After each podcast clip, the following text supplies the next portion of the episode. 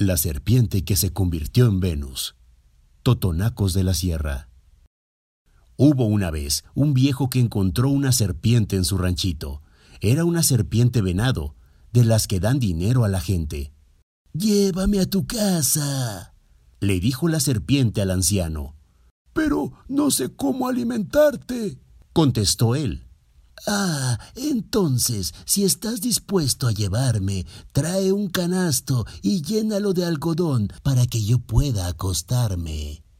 El viejo hizo lo que la serpiente le pedía y se la llevó adentro de su casa.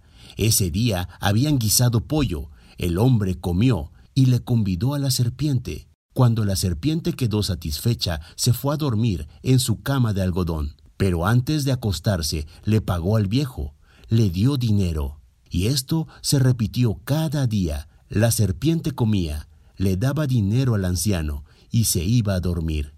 Después de un tiempo, el viejo se cansó de la serpiente, ya no quería cuidarla.